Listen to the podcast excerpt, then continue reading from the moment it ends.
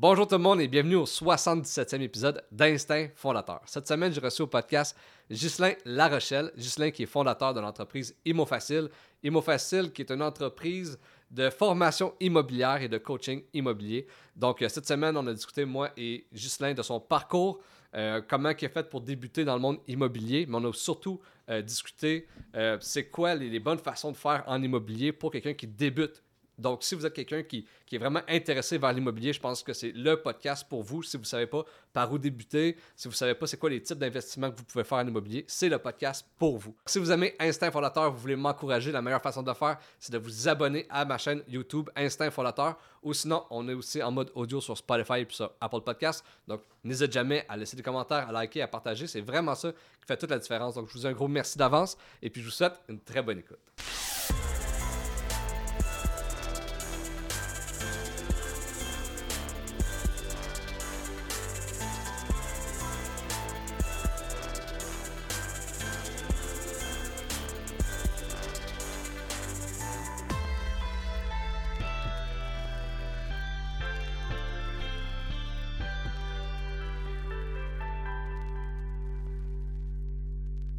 Un gros merci, Ghislain, euh, d'avoir accepté mon invitation à passer à mon podcast.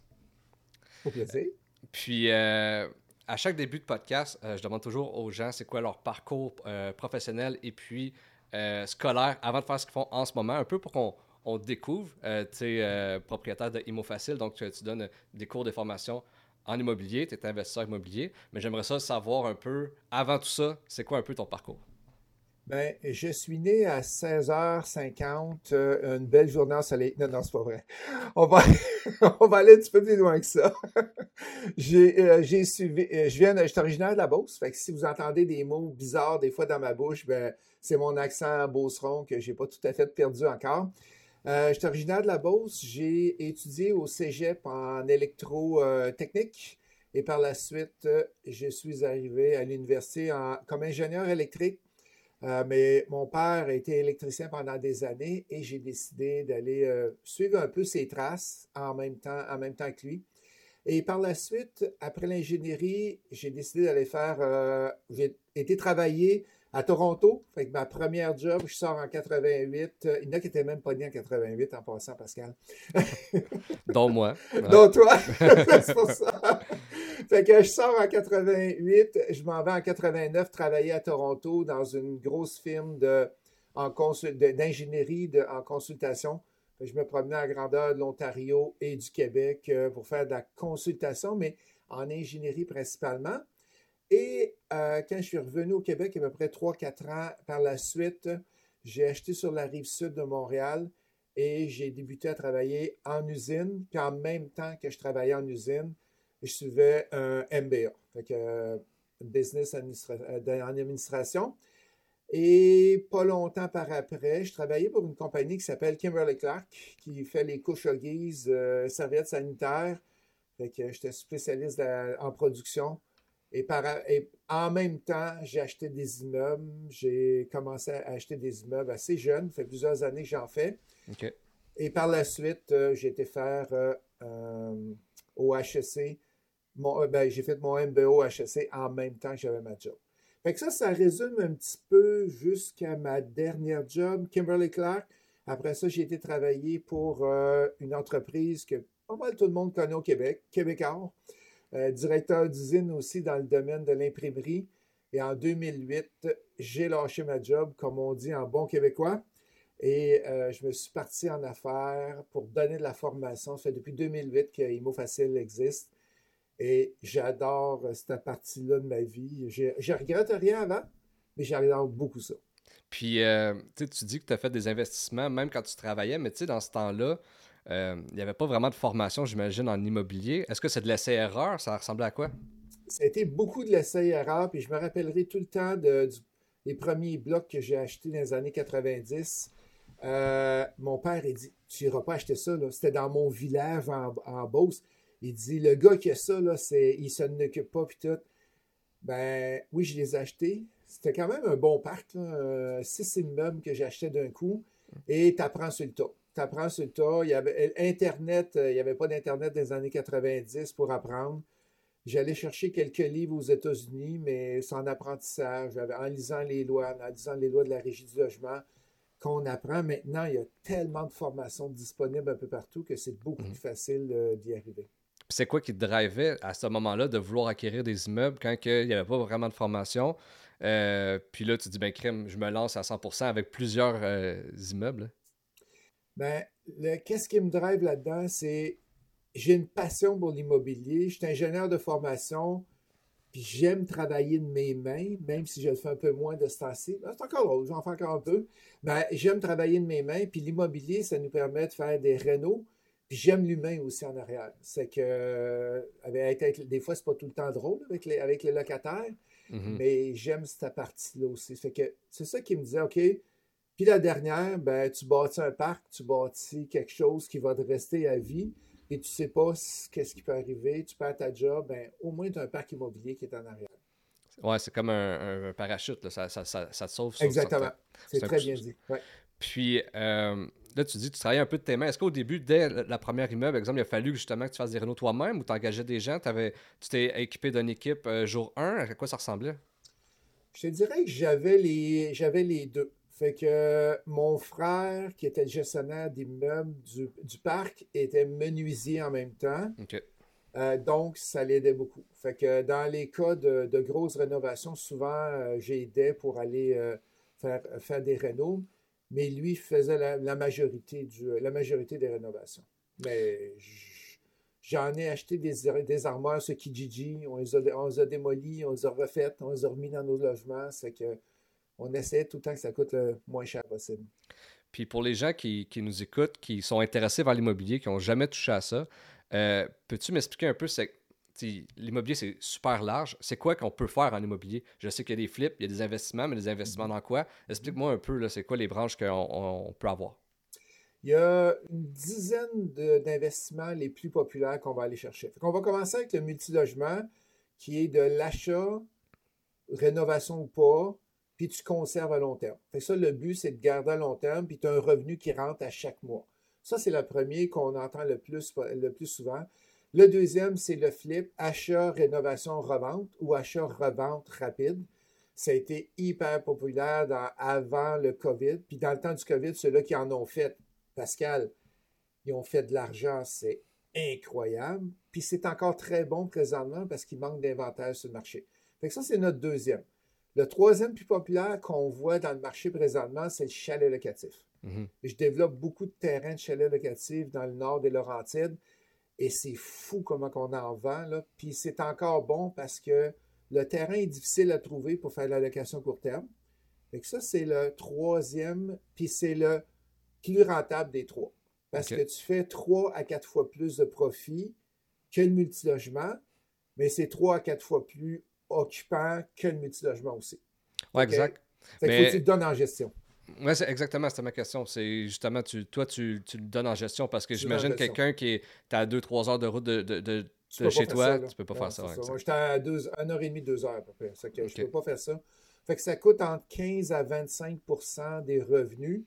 Il s'occupe de tout, là, du ménage, du pelletage, euh, de vider l'eau du spa, de nettoyer, de mettre les produits. Il s'occupe de tout. Fait que ça, c'est le troisième, je dirais. Le quatrième, c'est le commercial. Fait que de plus en plus difficile à cause que, surtout la, partie bureau, là, mm-hmm. dans la partie du bureau est de plus en plus difficile euh, à cause du COVID, comme on sait. Il y a beaucoup d'entreprises qui ont fermé, qui sont plus là-dessus. Mais moi, j'en ai euh, peut-être un 75 000 pieds de bureau. Puis on le voit là que c'est en train de reprendre. Tu vois, là, je suis en train de remplir euh, deux de mes immeubles qui, étaient, qui ont été vides jusqu'à dans le temps de la COVID. Fait que c'est en train de repartir. Ça, c'est la quatrième. Le cinquième, c'est quoi?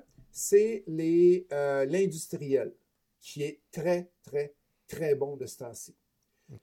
l'industriel, c'est quoi? C'est soit un espace avec un, espace de bureau en avant et en arrière, tu as un entrepôt, euh, il y a une petite salle de mécanique, euh, il y a une salle de soudure, ou c'est de la grosse industrielle, la grosse industrielle comme telle. Fait que ça, c'est le cinquième, super bon. Le sixième, on est dans le mini-entrepôt. Il y a... Et as-tu une idée qu'est-ce qui fait que le mini-entrepôt est bon de ce temps-ci? Ben, j'imagine. Euh, ben, il y a plusieurs facteurs, je pense. Là. Mais tu sais, premièrement, il y a la surconsommation, si on le sait. Le monde, ils veulent avoir, ils veulent avoir de l'espace pour. Euh, mais avec les taux hypothécaires qui augmentent, je pense que, selon moi, le monde qui a une, euh, du luxe, exemple une deuxième demeure ou, ou whatever, vont peut-être se départir des trucs. Fait qu'ils vont avoir besoin d'espace. Besoin d'espace. Puis la troisième, c'est malheureusement, c'est le taux de séparation, le taux de divorce. Oui, exactement. Fait que les gens se séparent et oh, on va garder ça en entrepôt un petit bout de temps juste avant de, juste avant de m'en aller, euh, euh, avant de voir si ça fonctionne avec la personne. Mhm. Et le, la quatrième raison, c'est les baby boomers. Les baby boomers arrivent que c'est le temps de partir de leur maison, là, présentement. Là. Mhm. Fait que baby boomers, c'est, me semble, c'est entre 42 et 60, 1963 qui sont nés.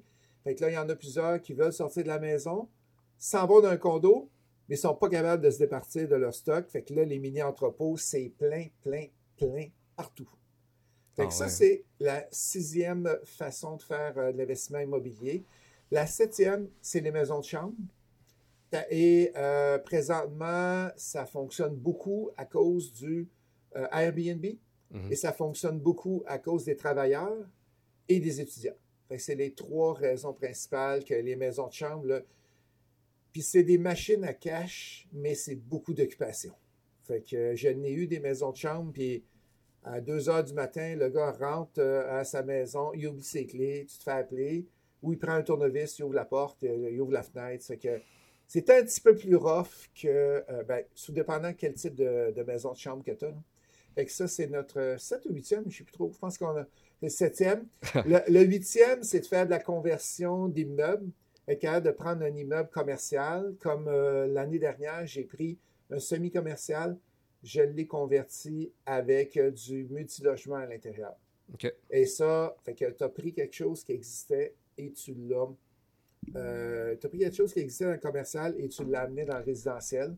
Puis j'imagine que ça, ça doit, comme l'effet de, de, la valeur doit vraiment augmenter. Je pense que ces, ces moves-là, c'est des moves assez payants habituellement quand c'est bien fait. Oui. oui, parce que du commercial, euh, moi, c'est un ancien centre de, vélo qu'il y avait là. 4500 pieds, puis le gars il est parti, il faisait deux ans qu'il était vide. À un moment donné, il faut que tu passes à l'action, tu vas te chercher un prêt et tu rénoves et tu vas améliorer, l'espace. Mhm. Ça, c'est un autre qui peut être fait. Euh, le neuvième, le développement de terrain. Tu achètes une terre et tu fais faire des routes à l'intérieur, tu cadastres et tu revends les terrains. Ça, je vous dirais que ce n'est pas pour les débutants c'est pour les plus avancés parce que tu as besoin de quand même beaucoup de cash parce que c'est très peu finançable avec les banques. il faut que tu achètes comptant, il faut que tu fasses tes routes comptant et euh, c'est très, très, très limité côté, euh, côté banque là-dedans. Puis j'imagine que c'est long terme aussi. Là, quand, quand on ah. dit acheter un gros terrain, après ça, euh, pouvoir le faire diviser, il y a des règlements à la ville. Oui, c'est ça. Tu vois, là, présentement, je suis en train de diviser quatre, quatre terres pour faire du euh, des routes. Puis j'ai une route qui m'a coûté 1,7 million sur 1,2 km. Fait que plus l'achat, fait que c'est au-dessus de 2 millions que ça coûte. puis là, faut après ça, tu commences à vendre. Ah, c'est ça. Fait qu'il faut que faut que tu sois capable de supporter euh, la construction là-dedans. Et le dernier, qui est le condo, la maison, location court terme en Floride.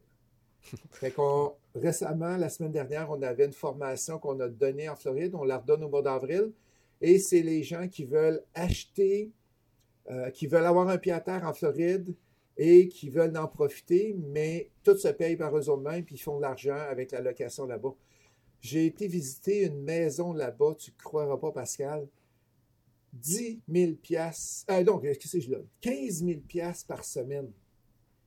15 000 par semaine. Il y avait six chambres à coucher, la piscine, le spa, full équipe. Mais c'était beau, là, ça avait aucun bon sens. Ça valait 2 euh, millions la maison. Hum. Ils se sont mis 5-6 investisseurs du Québec. Ils l'ont acheté. Puis là, ça coûte 15 000 US par semaine qu'ils vont faire là-dessus. Ça, c'est le fun, ça. Oui, c'est le fun que ça rentre à toutes les semaines dans ton compte de banque. Oui, oui. Fait que ben, ça explique bien un peu tout ce qu'on peut faire en immobilier.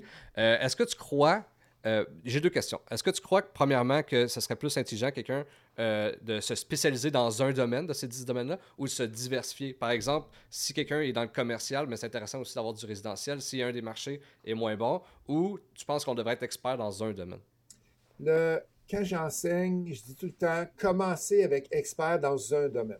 OK? Puis je n'ai oublié un, la location achat, mon onzième. Fait que tout le temps, commencer avec un domaine. Quand tu es rendu habitué, ben là, tu peux aller en faire d'autres. Tu peux aller faire d'autres parce que es rendu, tu maîtrises cet environnement-là. Mais j'ai des gens, des fois, qui veulent faire du multilogement puis du flip à la grandeur du Québec. Ils deviendront jamais experts de toute la, la, grandeur du Québec. C'est trop, c'est trop grand. Mhm. Fait que mon conseil, c'est de focuser et avec ça, tu vas être capable d'avoir encore le meilleure rentabilité. Puis quelqu'un qui débute, là, qui nous écoute, puis il dit Crème, je suis intéressé. Euh, j'ai peut-être un petit fonds là, euh, dans mon compte de banque. C'est par où je commence? C'est quoi qui est plus euh, viable pour un débutant? Il y a deux façons de débuter. Soit tu débutes par essai-erreur et tu vas aller t'acheter, par exemple, un multi. Si la personne a décidé d'aller dans le multi, tu commences par un petit immeuble, un 2, un 3, un 4. Ou tu vas chercher une formation. Puis là, je ne vais pas faire un pitch de mes formations, mais c'est d'aller voir qu'est-ce qui est bon, qu'est-ce qu'on est capable de, comment ça marche le marché avant, avant de te lancer. Fait que, on est mieux de commencer petit et pas commencer avec un 100 portes tout de suite en partant. De toute façon, tu auras de la misère à te faire financer à la banque parce que tu manques, tu manques d'expertise. Fait qu'on commence petit, un petit chalet, une petite location achat, un, un petit immeuble, où tu t'en vas jusqu'à 6-7 logements, c'est encore mieux. OK, OK. Puis, euh, est-ce que tu penses que.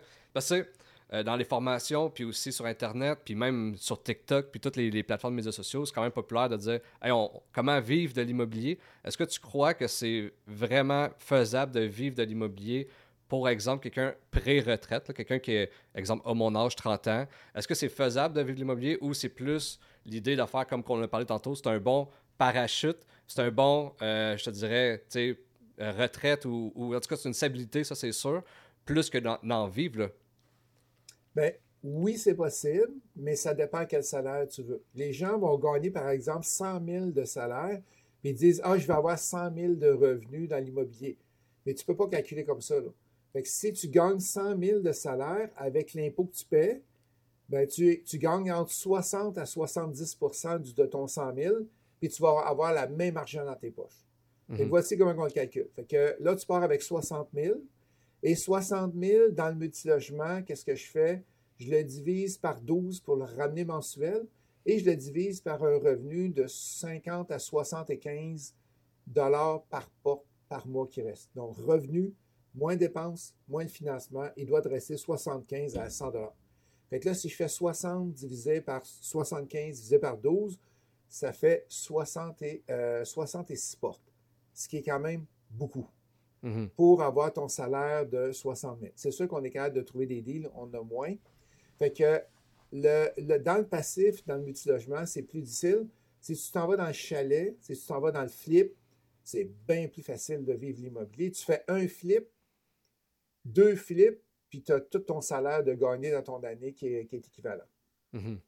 puis, puis, tu sais, je pense aussi, c'est comme tu as dit, c'est vraiment de mettre le, point sur c'est quoi le salaire que tu veux faire. Par exemple, nous, on a des, immeubles commerciaux, mais le profit que je fais avec, j'ai envie soit de le réinvestir dans l'immeuble ou soit de réinvestir ailleurs, plus que de me le mettre dans mes poches. Là, fait que des fois, ça dépend aussi, c'est comment tu veux en vivre, puis c'est quoi tu veux faire. C'est ça. Euh, Parce que l'avantage que tu as, c'est que l'argent, tu l'as fait travailler ton argent deux fois. Tu as mis une mise de fonds pour acheter ton commercial. L'argent, tu l'as refait travailler dans un autre commercial et peut-être dans un autre immeuble que tu vas aller racheter. C'est une très excellente idée. Puis, euh, on parlait de flip. Euh, oui, ça peut être payant, mais est-ce que c'est, on s'entend, ça peut être aussi risqué? J'ai euh, l'impression que quelqu'un qui débute puis qui ne connaît pas assez son marché ou whatever, tu peux faire des, bons fails avec du flip, non? Il y a quatre choses qu'il faut absolument que tu maîtrises quand tu fais un flip. La première, c'est le prix d'achat. Est-ce que tu achètes en bas de la valeur marchande de l'immeuble euh, endommagé comme il est là présentement, qui a besoin de réno. La deuxième, c'est le prix de revente. Fait que, mettons, tu achètes 20 000 en bas de la valeur marchande. OK, parfait, tu l'as fait. Ça, c'est facile à les trouver. Tu es capable de savoir si tu l'achètes. La deuxième, c'est l'estimation du prix de revente que tu vas avoir. Ah, je le paye 200, moi, capable de vendre 500. Ouais, mais où tu sors ces données-là? Et ça, un courtier immobilier va pouvoir vous sortir les comparables, voici la maison exactement à côté, ou dans la même rue, ou la rue d'à côté. Elle a été rénovée, elle s'est vendue 400, elle s'est vendue 500. ça, c'est la deuxième chose à, regarder.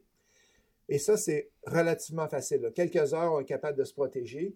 La, la troisième à se protéger, c'est l'inspection. Tu n'achètes pas une maison, même si je connais ça à 100 000 à l'heure, les immeubles, je suis ingénieur, je fais toujours inspecter mes immeubles. OK? Puis même si on enseigne la visite des lieux, l'inspection, mhm. je, fais visiter, je fais inspecter mes immeubles parce que c'est là que ça va te protéger. Puis avec caméra, thermographique, tu vas être beaucoup plus protégé. Puis oui, il peut arriver quoi, mais au moins, il y a quelqu'un qui, a passé, euh, qui a passé dessus. Et la quatrième chose à savoir, c'est les temps mmh.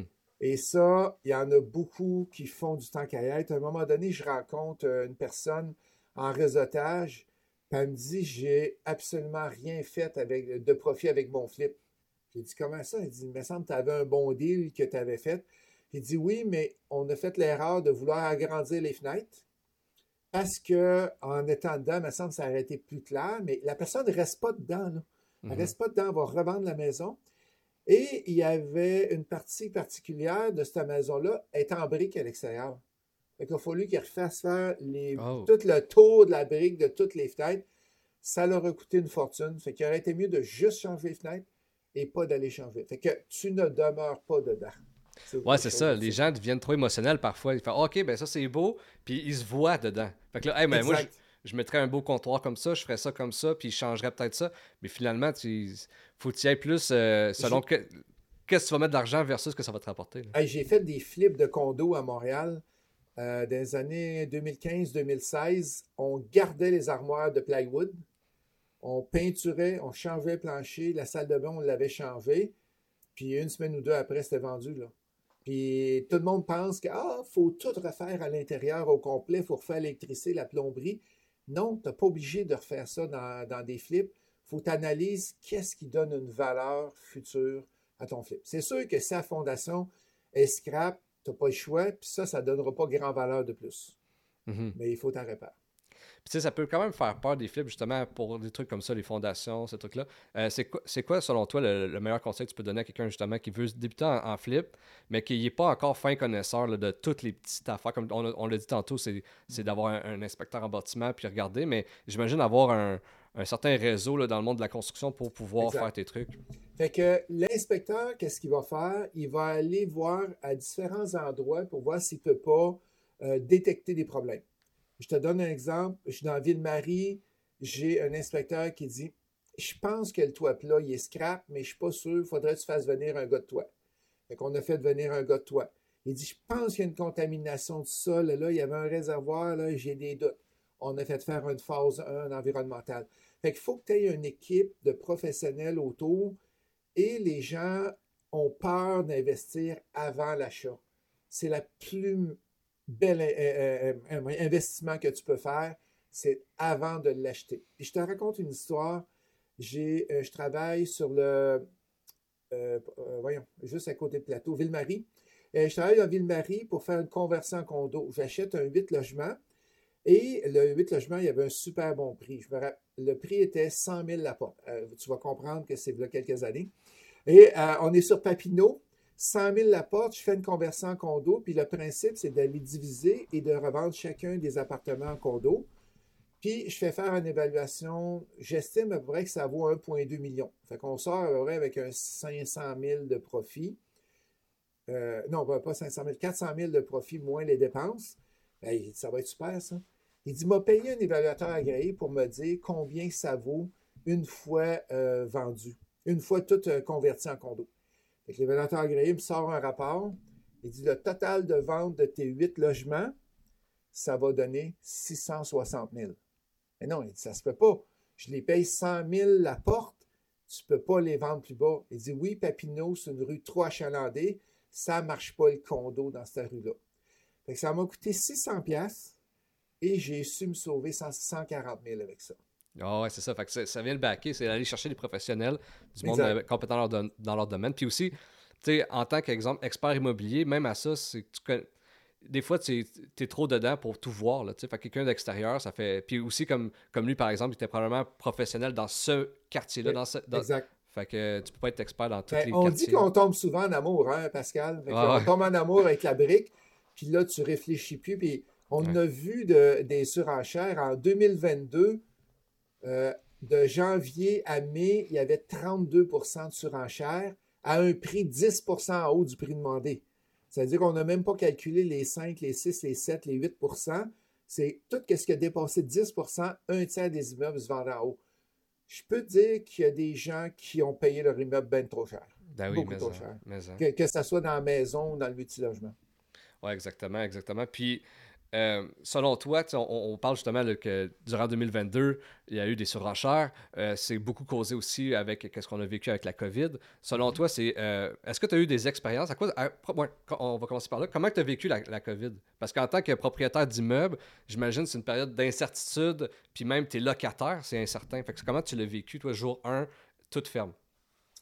Le jour 1, toute ferme, on est le vendredi 13 mars. C'est annoncé le 13, 14, 15, le 16 mars à 9 h. J'étais à régie du logement avec un locataire et euh, on arrive à la porte, tout est barré. Plus de moyen de, faire d'expulsion. Fait que je te dirais, les deux, trois premiers mois ont été plus difficiles parce que les services gouvernementaux étaient fermés. On ne savait plus trop qu'on s'en allait. Mais euh, j'ai à peu près euh, 425 portes présentement et j'ai pas eu un paiement qui a été, qui a été manqué. Fait que ça a tout, tout, tout, tout, tout très, très bien été. Qu'on- ça a super bien été avec ça. Et dans le temps du COVID, qu'est-ce que j'ai fait? J'ai profité pour acheter. Euh, on a réussi à acheter plusieurs portes. Le 13 mars, quand c'est embarqué, là, il y a, le marché immobilier ne marchait plus. Je me suis mis en recherche d'immeubles et euh, j'ai trouvé un chalet. euh, j'ai payé des pinottes. Il n'y a plus personne qui voulait acheter rien. On avait de la misère à se faire financer. Ça, le financement ne marchait pas. Et J'ai trouvé un chalet de 20 personnes pour 350 000, 100 000 de revenus annuels, mais plus personne n'achetait. Que quand les gens se sauvent, faut que tu, faut que tu rentres dedans. Et Exactement. là, quand tout le monde est revenu à fin 2020-2021, je me suis retiré un peu, puis j'ai recommencé à acheter au mois, en 2022. là-dessus. Mhm. Ben, en, là, investi- en investissement, puis que ce soit en bourse, que ce soit en n'importe quoi, moi j'ai vraiment, ce que, de mon expérience personnelle, là, de, tu sais, je, je n'ai pas, j'ai pas 30 ans d'expérience, mais quand même de ce que j'ai vécu, c'est à chaque fois que c'est une mode ou que tout le monde dit OK, on s'en va cette direction-là, c'est plus le temps, là, c'est, il est trop tard. Tu, devrais être la personne, le, le premier là-dedans, un peu comme toi tu dis, quand, que- quand ça, ça a craché, là c'était le temps. Pas euh, OK, là ça commence à être. C'était le meilleur achat de chalet que j'ai. J'en ai acheté quatre durant le, durant le COVID. Mhm. Là, après ça, les prix ont augmenté, là, ça n'avait plus, euh, ça avait plus de bon sens. Là, présentement, on est avec des taux d'intérêt très élevés. Fait que là, tous les investisseurs débutants se sont retirés. Fait qu'il y a moins de surenchères sur les immeubles. Il y a moins de gens qui sont là. Fait que là, c'est le temps de se préparer pour aller racheter parce Mhm. qu'ils s'attendent que fin 2023-2024, les taux d'intérêt vont rebaisser. OK. Fait que là, quand les taux d'intérêt vont rebaisser, tout le monde, excuse le terme, vont se garrocher pour racheter des immeubles. Mhm. Fait qu'il faut se préparer là, aller suivre les formations, aller s'améliorer pour être capable de, d'être prêt quand que les taux vont baisser et même acheter avant. Mhm. Mais est-ce que toi, tu crois que justement que le fait que les taux montent, euh, c'est un peu contre-intuitif, mais ça serait un bon temps d'acheter justement parce qu'il n'y a pas personne qui, qui veut le faire? Ben, je te dirais que oui. Pourquoi? Parce que oui, ta rentabilité ne sera pas bonne. Elle va être plus faible.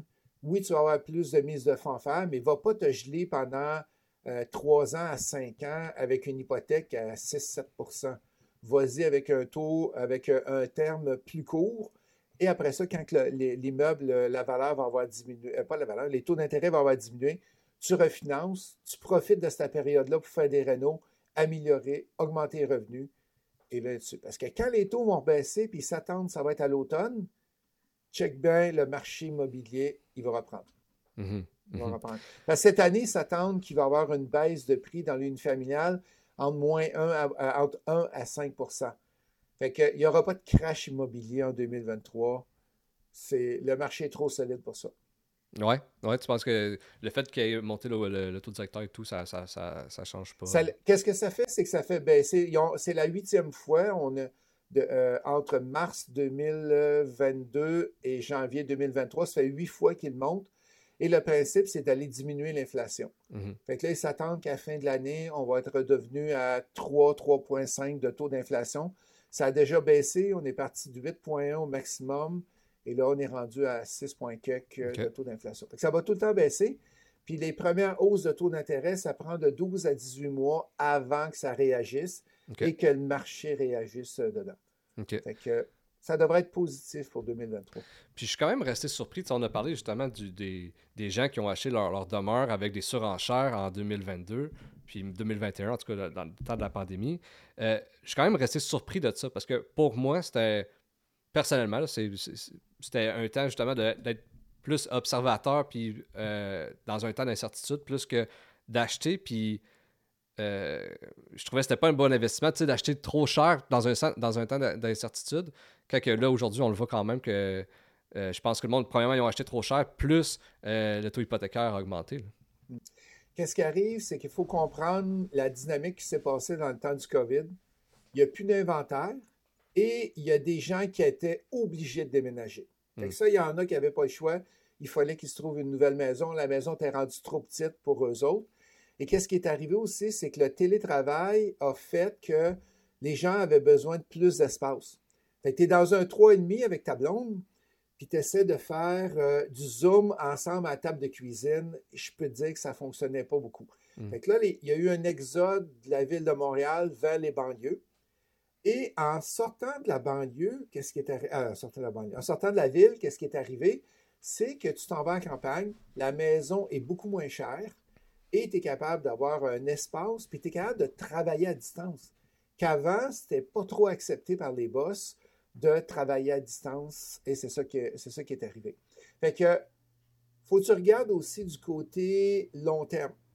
Dans 5 ans, 10 ans, on ne verra pas l'augmentation qu'il y a là. Tous les, les immeubles vont avoir pris encore plus de valeur. Fait Mhm. que ça va être absorbé par les, les années. C'est sûr que si t'essaies- tu l'achètes en 2022, tu essaies de revendre en 2023, tu n'as rien fait d'amélioration dessus, tu ne regagneras pas euh, beaucoup d'argent. Mais si tu attends 5 ans, 10 ans, le marché va l'absorber, les augmentations de valeur vont l'absorber et ça n'aura pas paru. Comme j'ai une de mes employées qui s'est acheté une maison dans le temps du COVID, elle a payé plus cher qu'avant, mais avec deux enfants, rester dans un 4,5, c'était rendu compliqué. Elle avait, plus le choix, il fallait qu'elle achète. C'était un clé en main, il n'y avait rien à faire dedans, tout avait été rénové. Fait elle, c'était son choix pour euh, aller de l'avant dans la vie. Je trouve ça intéressant parce que on- on- depuis tantôt, on parle d'immobilier, mais il faut comprendre aussi le comportement humain là-dedans. Tu sais, comme qu'est-ce que tu m'expliques, c'est faut que tu comprennes un peu le marché puis c'est quoi les tendances. Comme là, moi, dans ma tête, c'est un réflexe de dire ben, c'est trop cher, mais en même temps, je pensais pas, mettons, aux besoins des, des- des gens à ce moment-là. Tantôt, on parlait aussi euh, des. euh, des entrepôts de location, ben, tu me demandais pourquoi que le monde a besoin de ça? Ben, il faut comprendre le, besoin des gens, il faut comprendre aussi le comportement humain là-dedans. C'est intéressant, c'est pas juste euh, de l'immobilier, de la brique, tu as aussi l'aspect humain. Ben, c'est ça qui permet de savoir à quel endroit investir, comment investir aussi. Et qu'est-ce qui a été la folie furieuse en immobilier, c'était le chalet locatif durant le COVID. C'est encore très, très, très fort présentement. Pourquoi que c'est fort? C'est que les gens étaient tannés dans leur maison. Les gens étaient tannés de, euh, vivre dans, dans leur chambre à coucher ou de vivre dans leur cuisine avaient besoin de s'en aller à l'extérieur, puis le chalet était une belle option parce que tu ne pouvais pas voyager. Mais encore aujourd'hui, les gens se sont rapprochés. On voit, euh, j'ai plusieurs chalets, puis on voit des grosses familles. Tu vois, en fin de semaine, j'ai 20 personnes qui viennent dans mon chalet. Et c'est toutes des familles séparées. Il y a 5-6 autos. Ça arrive, ça se rassemble. On dirait que les gens ont besoin de revoir euh, cette partie-là, d'être ensemble pour, euh, pas fêter, mais je dirais euh, se retrouver, on va dire là-dessus. Mhm. Tu sais, en parlant d'humain, euh, là, je vais. c'est une anecdote personnelle, mais tu sais, mon père, euh, dès qu'il va regarder, exemple, les nouvelles, tu sais, d'un- d'un- d'une situation qui est arrivée avec un investissement immobilier, quelqu'un, exemple, qui se fait saccager son, son immeuble par Ouais. un locataire ou whatever, ça, je trouve que les nouvelles font beaucoup peur par rapport à ça. Puis si deux, trois jours après mon père écoutait ça, je parle de n'importe quoi en immobilier, c'est tout, tout, ça arrive à tout le monde, puis ça arrive toujours. À quoi ça ressemble la réalité d'être dans l'immobilier? Est-ce que tu vis des trucs comme ça, des, des, des saccages d'immeubles ou des trucs euh, où, ou plus ou moins, ou dis-moi un peu à quoi ça ressemble, la vérité sur le concret. La, vérité, je vais te dire euh, carrément, là, j'ai rien à cacher. Sur les 425 portes, j'ai présentement, j'ai plus d'immeubles à maison de chambre. Fait que l'an dernier, il n'y a aucun immeuble. Ça fait des années qu'on ne s'est pas fait saccager dedans. Mais dis-toi bien que dans tout business, il y a 99% de bons clients. Puis il y a tout à 1 ou 2% de clients qui, pas qu'ils vont saccager, mais ils vont arrêter de payer, ils ont des défis dans leur vie. Des fois, ce n'est pas de leur faute. Ils ont perdu leur job, il est arrivé autre chose. Euh, les, les, défis que j'ai eu le plus dans toute ma carrière, ça a été des immeubles qu'on louait 300, 400 pièces les, gens qui sont sur chômage, les gens qui ont, sans vouloir catégoriser ces gens-là, c'est juste que c'est des 1,5, fait qu'ils ont leur petit lit, ils ont leur petite cuisine, puis c'est à peu près tout qu'est-ce qu'ils ont dedans. On a eu plus de défis, euh, de défis avec eux autres. OK. C'est souvent des personnes aussi qui ont des. Euh, j'ai eu des personnes qui étaient, euh, avaient des maladies mentales avec, que j'hébergeais dans, mes, dans ce meuble. C'est un peu plus difficile à gérer, mais ça va très bien quand même. Ce n'est pas, pas tout le monde qui va avoir euh, des problèmes avec. Mm-hmm, mm-hmm. Puis, euh, ben, parlant de ça, est-ce que. Euh, As-tu déjà eu des. Tu sais, on parle des bons coups souvent en immobilier. As-tu vécu des mauvais coups des... Pour apprendre, j'imagine qu'il n'y a pas juste des bons coups, il y a aussi des flops. Est-ce qu'il t'est déjà arrivé des anecdotes par rapport à ça? oui, ça, puis je peux t'en compter. Une conversion que je fais en condo, je fais ça dans la région sur le plateau, je fais une conversion en condo, j'achète un triplex qui est vide. Il a tout été rénové. On paye 600 000 pour euh, le triplex. Et qu'est-ce qu'on fait? On décide d'aller encore de le faire évaluer. Et il y avait 860 000 de, au total. On faisait à peu près 250 000 de profit. il était vide. C'était facile de convertir, c'était facile de le revendre. Et deux semaines après que je deviens propriétaire, j'ai un contracteur, un promoteur qui achète des bouts de terrain, une rue à côté de la mienne, et qui vend des condos à 179 000 flambant neuf. Hmm. Fait que ce projet-là, je n'ai pas fait d'argent. Mais il ne faut pas le calculer de même. on dit tout le temps, euh, c'est la moyenne au bâton. Hein? Hmm. celui-là, j'ai eu plus de difficultés, mais j'en ai une conversion qu'on a fait une conversion de neuf logements et on a fait au-dessus de 400 000 de profit. Fait que c'est un qui a été négatif, l'autre a été positif, fait que c'est la moyenne. Mhm. Le but, c'est de pas d'avoir une bonne moyenne puis pas perdre d'argent au bout puis de faire, faire du ben profit. c'est comme la bourse. Là. La bourse, euh, c'est rare mm. que tu es, tout le temps dans le haut. Là, fait qu'il faut que ça monte, ça descend, puis ça monte. Puis comme tu dis, il faut que tu sois dans le vert à la fin de la journée. Là. Exactement. Puis dans le multilogement, ça va arriver, je vais acheter des immeubles qui ne sont pas rentables. Ils n'ont pas de revenus pour un an, deux ans mais j'ai mon plan de match. Je sais que je vais rénover, que je vais faire ci, je vais faire ça, je vais faire ci, pour être capable de l'augmenter euh, par la suite. Mm-hmm. Mais ça, mm-hmm. c'est prévu dans la planification et tu sais que tu vas perdre. Puis, euh, on parlait de la COVID tantôt. Je suis curieux. Puis, tu me parlais aussi que tu avais des bureaux. Mm-hmm. J'aimerais ça savoir, avec l'arrivée d'Internet, on s'entend avec le commercial, euh, ça a tout changé, le, commercial, avec l'arrivée d'Internet, parce que le monde y achète en ligne. Euh, même que ce soit pour les centres d'achat, ces trucs-là. Euh, ensuite, la COVID, ben, les gens travaillent souvent de la maison. J'imagine que ça a quand même bouleversé le monde de l'immobilier. À quoi ça ressemble, pour les, selon toi, pour les années futures, la mode immobilière? Bien, on va aller avec, euh, dans ta question, il y a deux volets. Tu as le volet bureau, puis tu as le volet commerce de détail. Mm-hmm. Le bureau, qu'est-ce que ça fait? C'est que les gens ont moins besoin de grandeur de bureau. On voit que maintenant, la ville de Montréal autorise des immeubles qui étaient complètement bureaux à les convertir en résidentiel. Fait que là, il y a eu de l'ouverture de plusieurs villes. Des immeubles à bureaux ont été convertis en, en résidentiel. Et je te dirais, ça commence à reprendre. Les, gens commencent à être tannés d'être chez eux et les gens recommencent à, venir au bureau. Fait le bureau a été tough. Il va être encore euh, difficile pour quelques années. Je ne pense pas qu'il va se construire beaucoup d'immeubles à bureau dans, les prochaines années. Ça va être plus d'absorber qu'est-ce qu'il y a de vide présentement. Mais ce n'est pas catastrophique. il y a 13% de mémoire de commercial de vide à Montréal. OK? Si on regarde du côté euh, centre d'achat, du côté vente au détail, Qu'est-ce qui fonctionne bien? C'est les, euh, les super centers, qu'est-ce qui est tout rassemblé, comme le quartier 1030. Euh, il y a plusieurs regroupements de magasins comme ça. Ça, ça fonctionne super bien. Mhm. Qu'est-ce qui est plus difficile? C'est les petits centres de détail dans des centres-villes.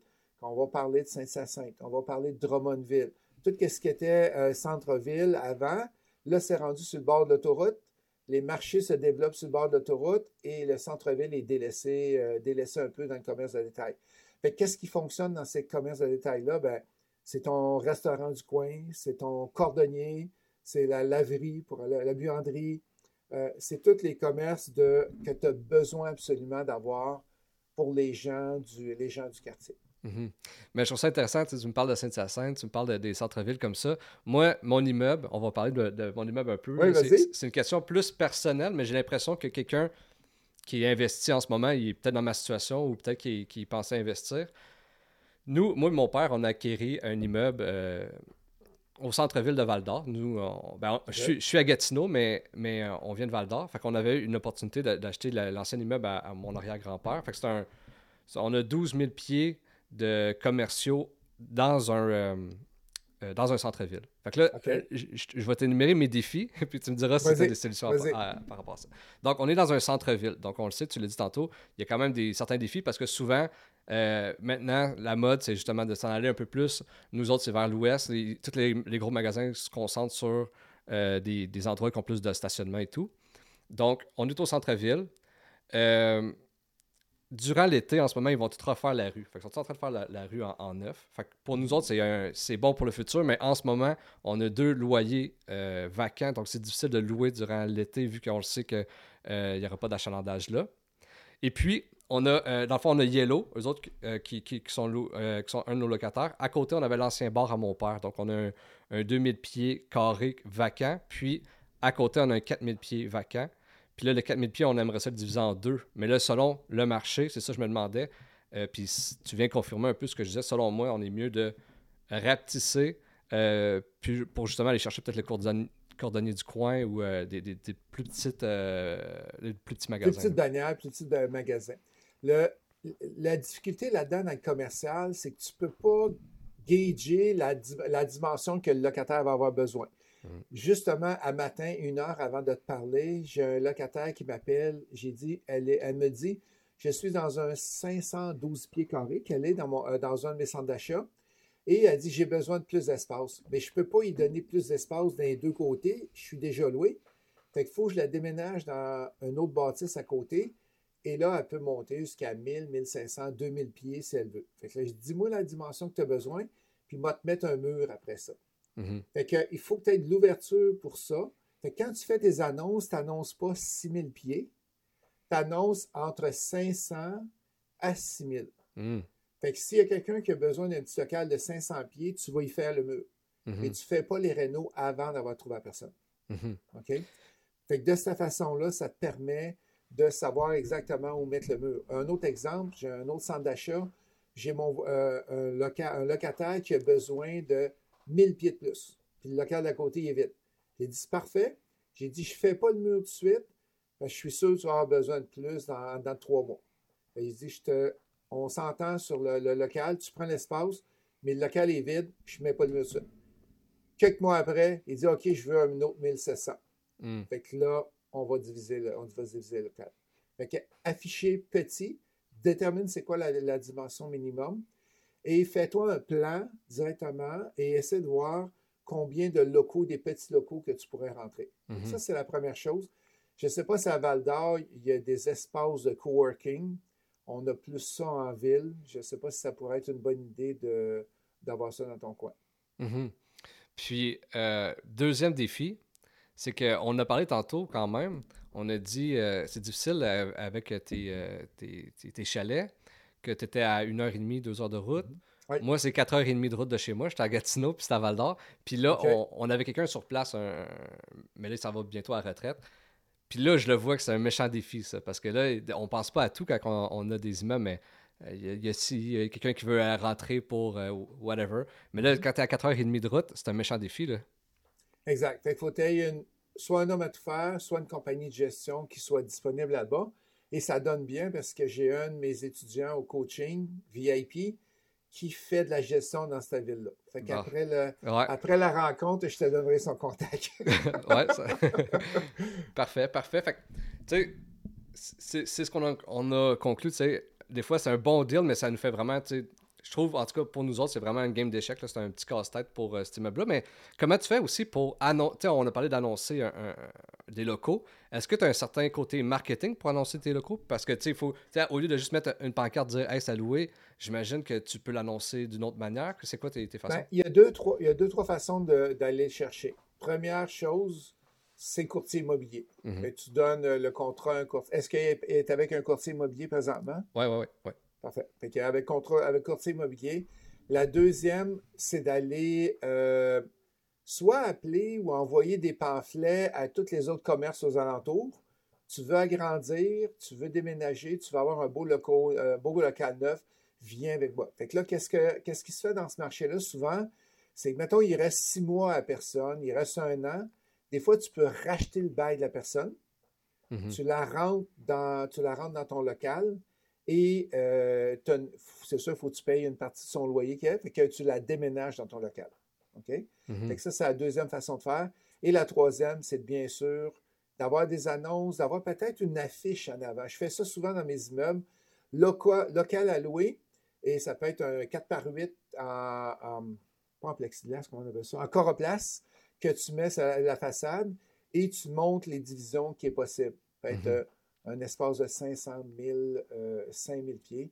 Mais souvent, tu as, des, efforts à, des efforts à faire pour être, capable de, y arriver. Puis le gestionnaire d'immeuble peut t'aider euh, peut t'aider aussi si, si tu décides d'aller avec un gestionnaire d'immeuble. Right. Un gros merci pour tes, conseils. J'espère que ça, m'a aidé personnellement, mais j'espère que si certaines personnes ont, ces défis-là, ça va les aider aussi.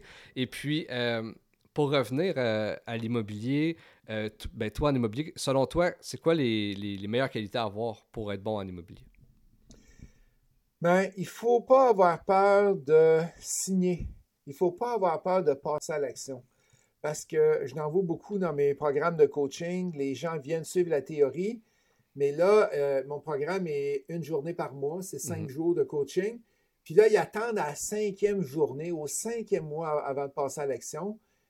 Bien, regarde, on a des, actions qu'il faut que tu fasses au premier, au deuxième, passe à l'action. Les mhm. gens qui. C'est pas grave même si tu te trompes. C'est pas grave même si l'offre est refusée. Il faut passer à l'action. Puis plus tu vas passer à l'action, puis plus mieux ça va être. Et je raconte souvent une histoire que l'an dernier, je me suis trouvé des immeubles. Comment? J'ai réussi à trouver des propriétaires qui n'étaient pas à vendre. Euh, et euh, c'était des Allemands et des Chinois j'ai trouvé quelqu'un qui était capable d'écrire la langue et on a envoyé des lettres en Chine, en Allemagne, et on a réussi, on a envoyé une trentaine, puis on a réussi à acheter deux immeubles grâce à ça. Fait que c'est juste de, passer à l'action. Puis des fois, c'est pas obligé d'être des grosses actions. ça m'a pris, euh, ça a peut-être pris deux, trois heures à, faire ces actions-là. On l'a posté, puis on attend.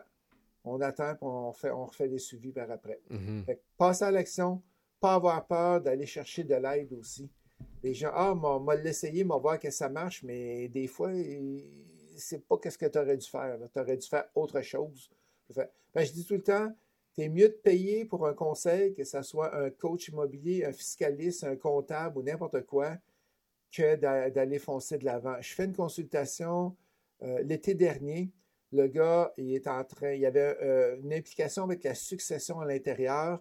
Il voulait, euh, il recevait l'immeuble gratuitement. Il dit, me semble, c'est pas comme ça que ça fonctionne. Et juste à lui donner un conseil d'aller voir un fiscaliste, il a sauvé 90 000 d'impôts. Il pensait le faire d'une certaine façon avec le notaire, mais ça n'avait pas de sens. Fait que, hmm. pas hésiter d'aller consulter des gens. Mhm, mhm. Exactement. Puis, euh, je pense que les, formations, comme tu dis, puis comme que, tu fais, le, coaching, c'est super important. Mais c'est comme l'école. Moi, en ce moment, je suis en train de compléter ma maîtrise, mon MBA, comme justement, comme, OK, oui. Puis, je trouve ça intéressant parce qu'on acquiert des connaissances, mais pas nécessairement des compétences. Puis, c'est les compétences, c'est sur le terrain. je pense que, les, je pense les, deux sont, les deux sont importants, mais il faut que tu sois dans l'action. Oui, exactement. C'est très, très bien dit. Mm-hmm. Sans action, tu n'arriveras à rien. C'est comme à un moment donné, j'ai une, dame que je rencontre, puis elle me dit, euh, c'est au mois de septembre l'année dernière, elle dit Ah, j'ai fait 135 heures de, de recherche par mois, d'immobilier de, par mois dans les trois derniers mois depuis que j'ai lâché ma job. Je dis OK, combien d'offres d'achat vous avez faites dans les trois derniers mois? Elle dit zéro. Il dit 135 heures par mois, puis tu as fait zéro off. Qu'est-ce que vous attendez? Ah, ben, c'est jamais le bon deal. Puis elle, chercher un court-circuit. Mais des fois, c'est toi qui crée ton court-circuit toi-même. Mm-hmm. En, misant, en faisant les, bonnes offres d'achat, c'est que hyper important. Mm-hmm. Mm-hmm. Puis, est-ce que toi, il y a des connaissances ou des compétences que tu ne connaissais pas au début en immobilier que tu as fallu que tu ailles chercher pour t'améliorer euh, dans ce monde-là? je te dirais toutes. À peu près toutes, Pascal, que ce soit dans la plomberie, que ce soit dans l'électricité, que ce soit. Côté électrique, c'est sûr qu'en étant ingénieur électrique, euh, j'étais bon là-dedans. Mm-hmm. Mais tout ce qui est gestion de locataire, euh, tout a, fallu apprendre. Moi, j'ai euh, par la suite, j'ai suivi beaucoup de formations aux États-Unis, en Alberta, à Calgary. au mois de juin l'année dernière, j'ai été une semaine en Floride, à Miami. C'est le fun de suivre des formations en Floride aussi, là, en passant. Fait que, fait que oui, il faut que tu t'améliores et puis encore aujourd'hui, j'apprends, j'apprends, j'apprends les, techniques de marketing, un peu moins l'immobilier parce que j'en ai quand même, quand même un mm-hmm. peu. Et euh, technique marketing, technique affaires que je vais aller chercher, la technique des ventes aussi. Mm-hmm. Puis est-ce que toi qui es dans le monde euh, de la formation, du coaching, tantôt je t'ai dit, tu sais, c'est vrai qu'en mettons, dans, je trouve que dans la dernière décennie, euh, moi et mon père, on avait été faire ta formation en 2014. Fait que nous, je trouvais que dans cette décennie-là, 2010 à 2020, l'immobilier, on en parlait beaucoup. Tu sais, euh, il y avait, il y avait des, émissions à télé de flip, il y avait ci, il y avait ça. Puis, éventuellement, nous autres, en 2023, aujourd'hui, mais là, les jeunes, un peu plus jeunes de mon âge, euh, voient beaucoup sur TikTok euh, plusieurs coachs, puis souvent beaucoup de coachs qui se. Comment je peux dire ça Qui s'improvisent. Improvise coach. J'aimerais savoir un peu ton avis par rapport à ça de quelqu'un que depuis 2008 il est là-dedans, puis pour l'avoir vécu, comme on s'est dit tantôt, je pense que c'est important d'avoir des bonnes, des bonnes connaissances pour après ça aller dans l'action. Euh, mais j'aimerais ça voir ton avis parce que j'ai comme l'impression que euh, certains vont faire, par exemple, tes formations, puis après ça, vont, vont se prétendre experts en, immobilier, puis vendre leur formation. J'aimerais ça avoir un peu ton avis par rapport à ça. Ben, qu'est-ce qui arrive, c'est l'expérience. Fait que c'est la grosse expérience qui fait, ça fait 25 ans que je fais de l'immobilier. Mm-hmm. J'en ai eu des transactions juste en 2022. J'ai eu 62 transactions chez le notaire. Mm-hmm. Fait que je, connais ça. Fait il y a deux types de. Moi, je suis plus, je suis moins TikTok, moins Facebook que, que certains euh, sont là-dessus. Fait que c'est la. Puis maintenant, c'est la façon d'aller faire, euh, d'aller faire la publicité. Mm-hmm. J'enlève rien à ces gens-là. C'est juste qu'ils vont être capables de guider mais quand arrive un problème, quand arrive un, défi ou une nouvelle technique pour être capable d'aller mettre moins d'équité, euh, on a tellement vécu, puis moi j'enseigne à peu près à 1000 personnes par année avec toutes les formations, c'est que à un moment donné, on, vient qu'on sait, euh, on sait les trucs. Tu vois, récemment, il y en a un qui dit Ah, je suis obligé de faire un, test environnemental sur un de mes immeubles, ça me coûte, je pense, c'est 37 000. J'ai dit Veux-tu moi te le faire faire pour 5 000 qui dit Je sais comment le faire, je l'ai déjà fait, puis gars, fais pas ça, ça, ça, c'est pas comme ça, il faut le faire. Et c'est exactement ça. Ça a coûté, ça a coûté 6 000 quelques. Mm-hmm. Fait que c'est l'expertise, l'expérience qui, euh, qui va aider à travers ça. 100% mais je crois aussi que quelqu'un qui est débutant dans ce domaine-là, ou surtout, je pense que le monde qui peut se faire, euh, pas flouer, mais quand même euh, influencer, c'est peut-être justement les plus jeunes qui veulent être là-dedans, qui ne connaissent pas encore ça. C'est euh, sûr que les jeunes attirent les jeunes. J'approche de 60. Fait que euh, j'ai quand même un peu d'expérience. Là, là, je commence à faire des. de bouger un peu plus. Euh, et puis, pour terminer notre discussion, j'aimerais savoir un dernier conseil pour quelqu'un qui voudrait se démarrer, soit en affaires, soit en immobilier, soit même en coaching ou en formation. ce serait quoi ton conseil? Bien, les deux choses les plus difficiles en immobilier, c'est quoi? C'est de trouver le deal puis c'est de trouver le, financement à la mise de fonds. Fait que, tout dépendant lequel est le plus difficile pour toi, commence avec lui qui est le plus difficile.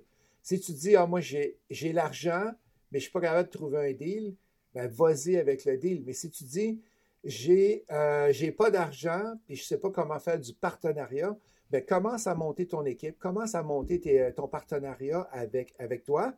Et après ça, tu vas aller trouver un deal. Puis là, qu'est-ce qui arrive? C'est que ton cerveau est fait que j'ai l'argent, je peux faire des offres d'achat, puis je peux avancer. Mhm. Parce que si dans ton cerveau, ça dit j'ai pas d'argent, ben souvent les gens vont reculer, puis ils ne voudront pas foncer ou ils ne feront pas les efforts là-dessus. Mais si je te dis, Pascal, tu as 2 millions dans ton compte de banque demain, tu ne feras pas les mêmes offres d'achat que si tu penses qu'il faut aller chercher 8 partenaires pour aller chercher ton 2 millions. Mhm. Ce serait ça que je dirais. Mhm. Puis en parlant de partenaires, crois-tu que euh, euh, quelqu'un qui a de l'argent aujourd'hui même, exemple, qui a 2 millions dans son compte de banque, il est mieux de partir tout seul puis faire ses trucs tout seul ou il est mieux d'aller chercher justement des partenaires puis peut-être voir pour en avoir plus, justement? Je sais pas, y a-t-il une meilleure façon? Ben, moi, si la personne a son équité, ça a de l'argent pour être capable de décoller, je dirais de décoller tout seul, à moins qu'il manque de temps, qu'il ait besoin de quelque chose dans son partenariat. Hmm. Par exemple, c'est que la personne, elle a une job, elle travaille 70-80 heures par semaine, elle décide de s'acheter une maison de chambre, il y a 18 euh, chambres dedans, puis il y a beaucoup d'occupations, elle est mieux d'aller avec euh, quelqu'un qui va l'aider du côté actif. Mhm. Mais si elle achète euh, un immeuble à revenu et l'immeuble est donné en gestion, il est rénové, il n'y a pas grand-chose à faire dessus, là, c'est correct d'aller se partir de son côté tout seul. Ça dépend, c'est quoi ton temps, c'est quoi tes besoins avant de dire je décolle ou je décolle pas là-dedans. Mhm. Un gros merci, Ghislain, pour notre conversation. C'était super le fun. Yes, ben oui, j'ai vraiment apprécié. Puis ça a été des bons conseils. Si les gens veulent te suivre, c'est où qu'ils peuvent aller? Sur imofacile.ca, on a notre page Facebook aussi qui, euh, qui a beaucoup, beaucoup d'informations là-dessus. C'est Internet. On est présent. On offre des formations de fin de semaine. On offre des formations aussi, euh, le coaching double qui est au mois. C'est toujours un plaisir. ça faisait longtemps qu'on ne s'était pas parlé, euh, Pascal. puis je, je, veux juste terminer avec une anecdote, puis tu n'attends pas de celle-là. Je me rappellerai tout le temps quand vous partiez de Val d'Or, vous descendiez à l'hôtel universel pour suivre vos cours. C'est une caractéristique qu'on ne voit pas beaucoup euh, dans, des gens. Ah, moi le suivre en, le suivre en virtuel. Mm. L'effort que vous avez mis, le plan d'action, les, qu'est-ce que vous avez fait pour dire, OK, j'ai un rêve, j'ai un objectif, va passer à l'action, va le faire. Ben, bravo à toi et ton père. Ben, merci beaucoup, merci beaucoup. Merci. Puis euh, merci encore une fois d'avoir accepté l'invitation. Ça a été un plaisir de, de te jaser aujourd'hui. OK, super, merci.